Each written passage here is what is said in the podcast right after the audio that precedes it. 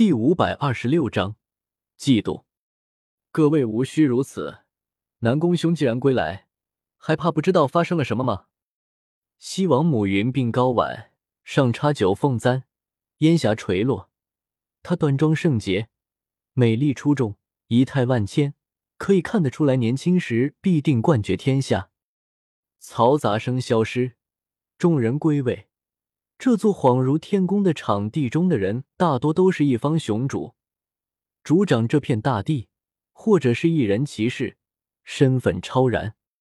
仙乐响起，瑶池丽人翩翩起舞，衣袂飘动，一个个如仙子凌波，脚下白色云雾缭绕，如在广寒宫阙中。宫阙外，鸾鸟飞翔，亮丽如虹，灵禽衔之。锐气垂落，寿元献桃，芳香四溢。在玉殿前，芝兰遍地，奇葩喷薄烟彩，莲池中鱼龙腾跃，云蒸霞蔚，流金溢霞。叶天秀也有落座的机会，可想而知，瑶池对于叶天秀可是给足了尊敬。毕竟是身在圣主，才能落座在此地。他是作为奇人被邀在此，瑶池对其可以说非常礼遇。遍观大殿，其他人莫不岁以千计，大多白发垂肩，眼眸沧桑。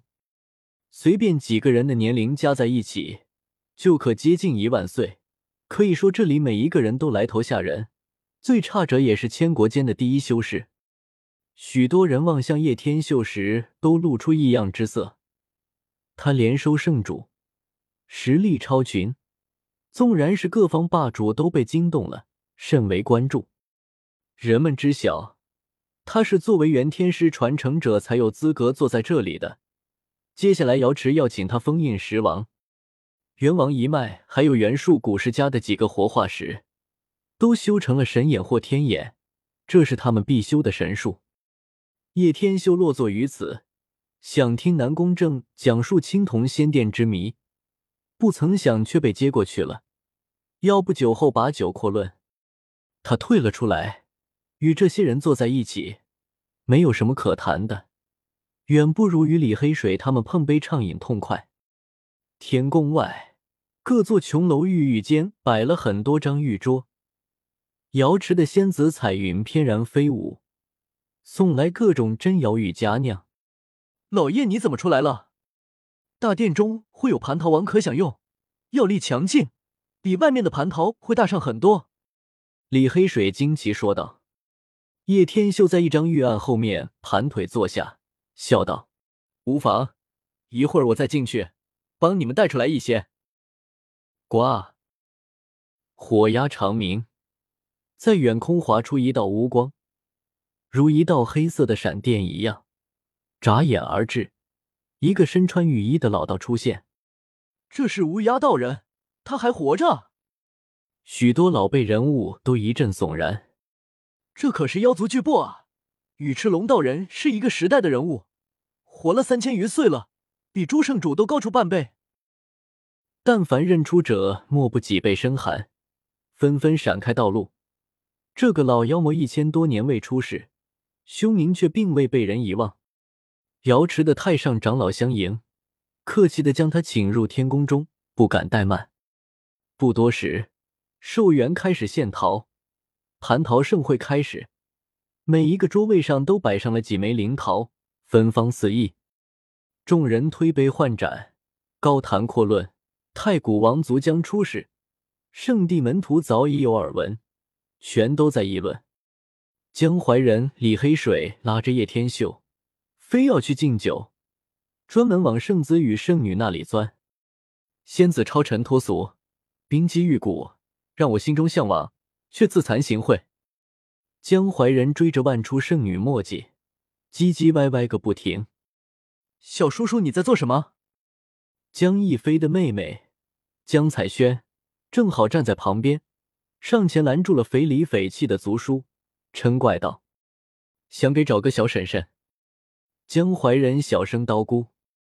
江彩轩美丽动人，活泼好动。此时忍不住翻了一个大大的白眼，瞪了一眼这个小叔叔。忽然，不远处一阵喧哗，许多人向天宫门口跑去。朱圣子与朱圣女全都快速赶去。人们知道天宫中肯定谈论起影响深远的大事了。他们没有资格入内，却可以在殿门口倾听。叶天秀见此，便是赶了过去，倒想看看出了什么事情。我在铜殿中见到了许多葛代高手的遗骨。南宫正开始讲述经历。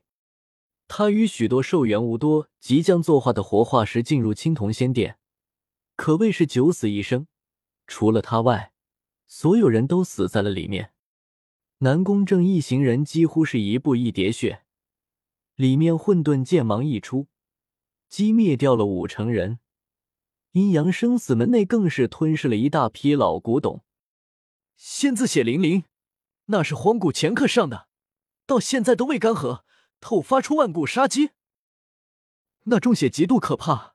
两位活化石级前辈上去，想要收取一些研究，结果刚触之就灰飞烟灭了。南宫正道来，可怕的经历让他现在还在微微蹙眉，似心有余悸。真是仙的血液吗？北极冰神宫的女公主询问。一些前辈推测，那是远古大帝的血液。可斩化世间一切生灵。什么？所有人都惊叫了起来。古之大帝太敏感了，关于他们的一切都可惹出滔天海浪。远古大帝会死在里面？每一个人都不相信，那几人名动万古，世人皆知，会是哪一个死在里面？本章完。